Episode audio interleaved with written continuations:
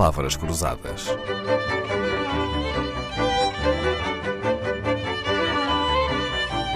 Porque quase tudo é uma questão de semântica.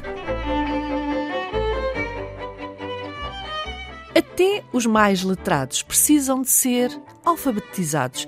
É o que demonstram diferentes investigações e estudos sobre literacia financeira, dados citados num estudo do nosso convidado sobre literacia financeira revelam que, globalmente, apenas um em cada três adultos pode ser considerado financeiramente alfabetizado.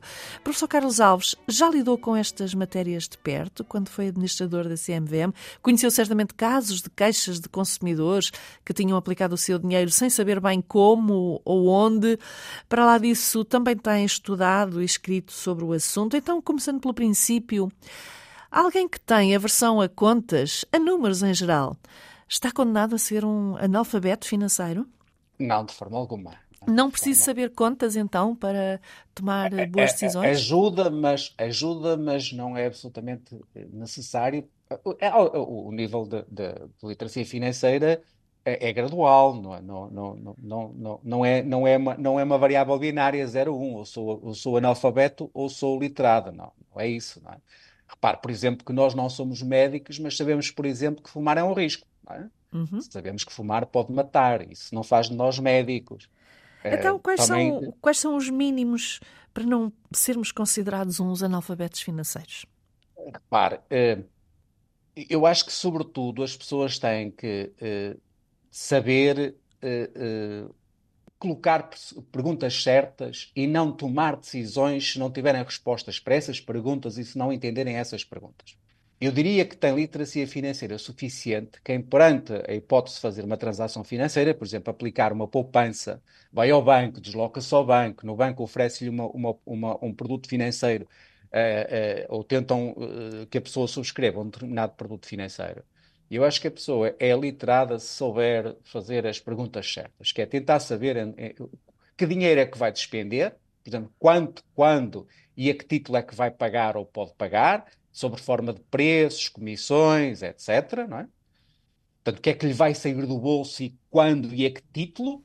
Quanto, quando e a que título é que vai receber ou pode receber alguma coisa? Por exemplo, vai receber juros ou vai receber dividendos? Se vai receber juros, são taxa variável ou são taxa fixa? E o valor que está a investir vai-lhe ser reembolsado ou não? Por exemplo, se for uma obrigação, pode-lhe ser reembolsado desde que a, a entidade emitente não vá à falência. Mas se for uma ação, não vai ser reembolsado, vai, ser, vai ter que vender em mercado secundário essa ação. E vai ter que perceber que uh, o preço a que vai vender é incerto, não sabe qual é o montante.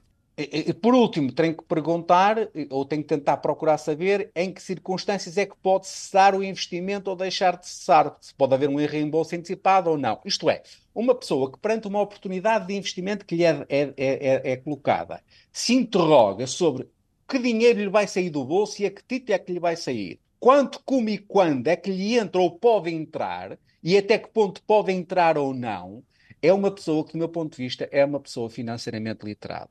E é uma pessoa que vai, vai atuar com consciência e é uma pessoa que dificilmente haverá de colocar as suas poupanças em instrumentos financeiros que não compreendeu, cujas implicações do investimento não compreendeu. E isso eu acho mais importante. Não Sim. é necessariamente saber fazer contas ou deixar de saber, é a pessoa perceber o que é que vai fazer o dinheiro, onde é que vai colocar o dinheiro, como, quando e se o pode uh, reaver ou não. Então, mais importante que a matemática é preciso saber usar duas palavras. A primeira, porquê, e a segunda, não, não é? Conseguir ter a coragem de dizer que Exatamente. não e não aceitar alguma coisa que não compreende ou que não que não lhe seja hum, compreensível e aceitável. Bom, numa palestra recente, o professor Carlos Alves citou um inquérito sobre literacia financeira feito em Portugal em 2020 pela CMVM.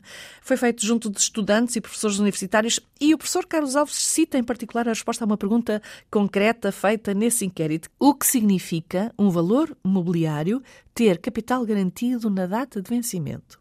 Aos inquiridos pedia-se que escolhessem uma de três respostas. Tenho o direito a receber o dinheiro investido a qualquer momento? Posso receber o dinheiro na data de vencimento? Sempre? Ou na data de vencimento recebo o dinheiro investido se o emitente do valor mobiliário tiver condições para me pagar. E o que é que o surpreendeu na resposta a esta pergunta, professor Carlos Alves? O facto de apenas um em cada quatro inquiridos, ou mais rigorosamente 23,4% do total, saber que só recebe o capital investido se o emitente na data de vencimento tiver condições financeiras para pagar. E repare que estávamos a falar de um inquérito que foi feito num universo populacional composto por pessoas com formação universitária ou a frequentar cursos universitários. E nesse contexto, a, a, o resultado mostra um completo desconhecimento dessas pessoas da noção de risco de crédito. E o risco de crédito existe praticamente em todos os produtos de aplicação de poupança, incluindo os simples depósitos bancários. Também, se, se, se eu fizer um depósito bancário e se o banco for à falência, eh, poderá, numa parte, ser coberta pelo Fundo de Garantia de Depósitos, mas o resto não será coberto e não me será reembolsado. E, portanto, as pessoas não terem a noção de que quando fazem um investimento há sempre um risco de crédito que está ali subjacente e inteirarem-se de qual é esse risco de crédito que está em causa, foi algo que, no, sendo a pergunta feita num universo de pessoas literadas, num universo de pessoas com formação superior, me, me surpreendeu, devo dizer. surpreendeu e assustou, imagino. Vamos então retomar este exemplo. Ter um valor mobiliário de capital garantido na data de vencimento significa tão só que o dinheiro investido será pago na data de vencimento se o emitente tiver condições financeiras para pagar. Foi a propósito deste caso que o professor Carlos Alves falou da iliteracia dos letrados. A ignorância financeira não escolhe nem idades, nem currículo académico.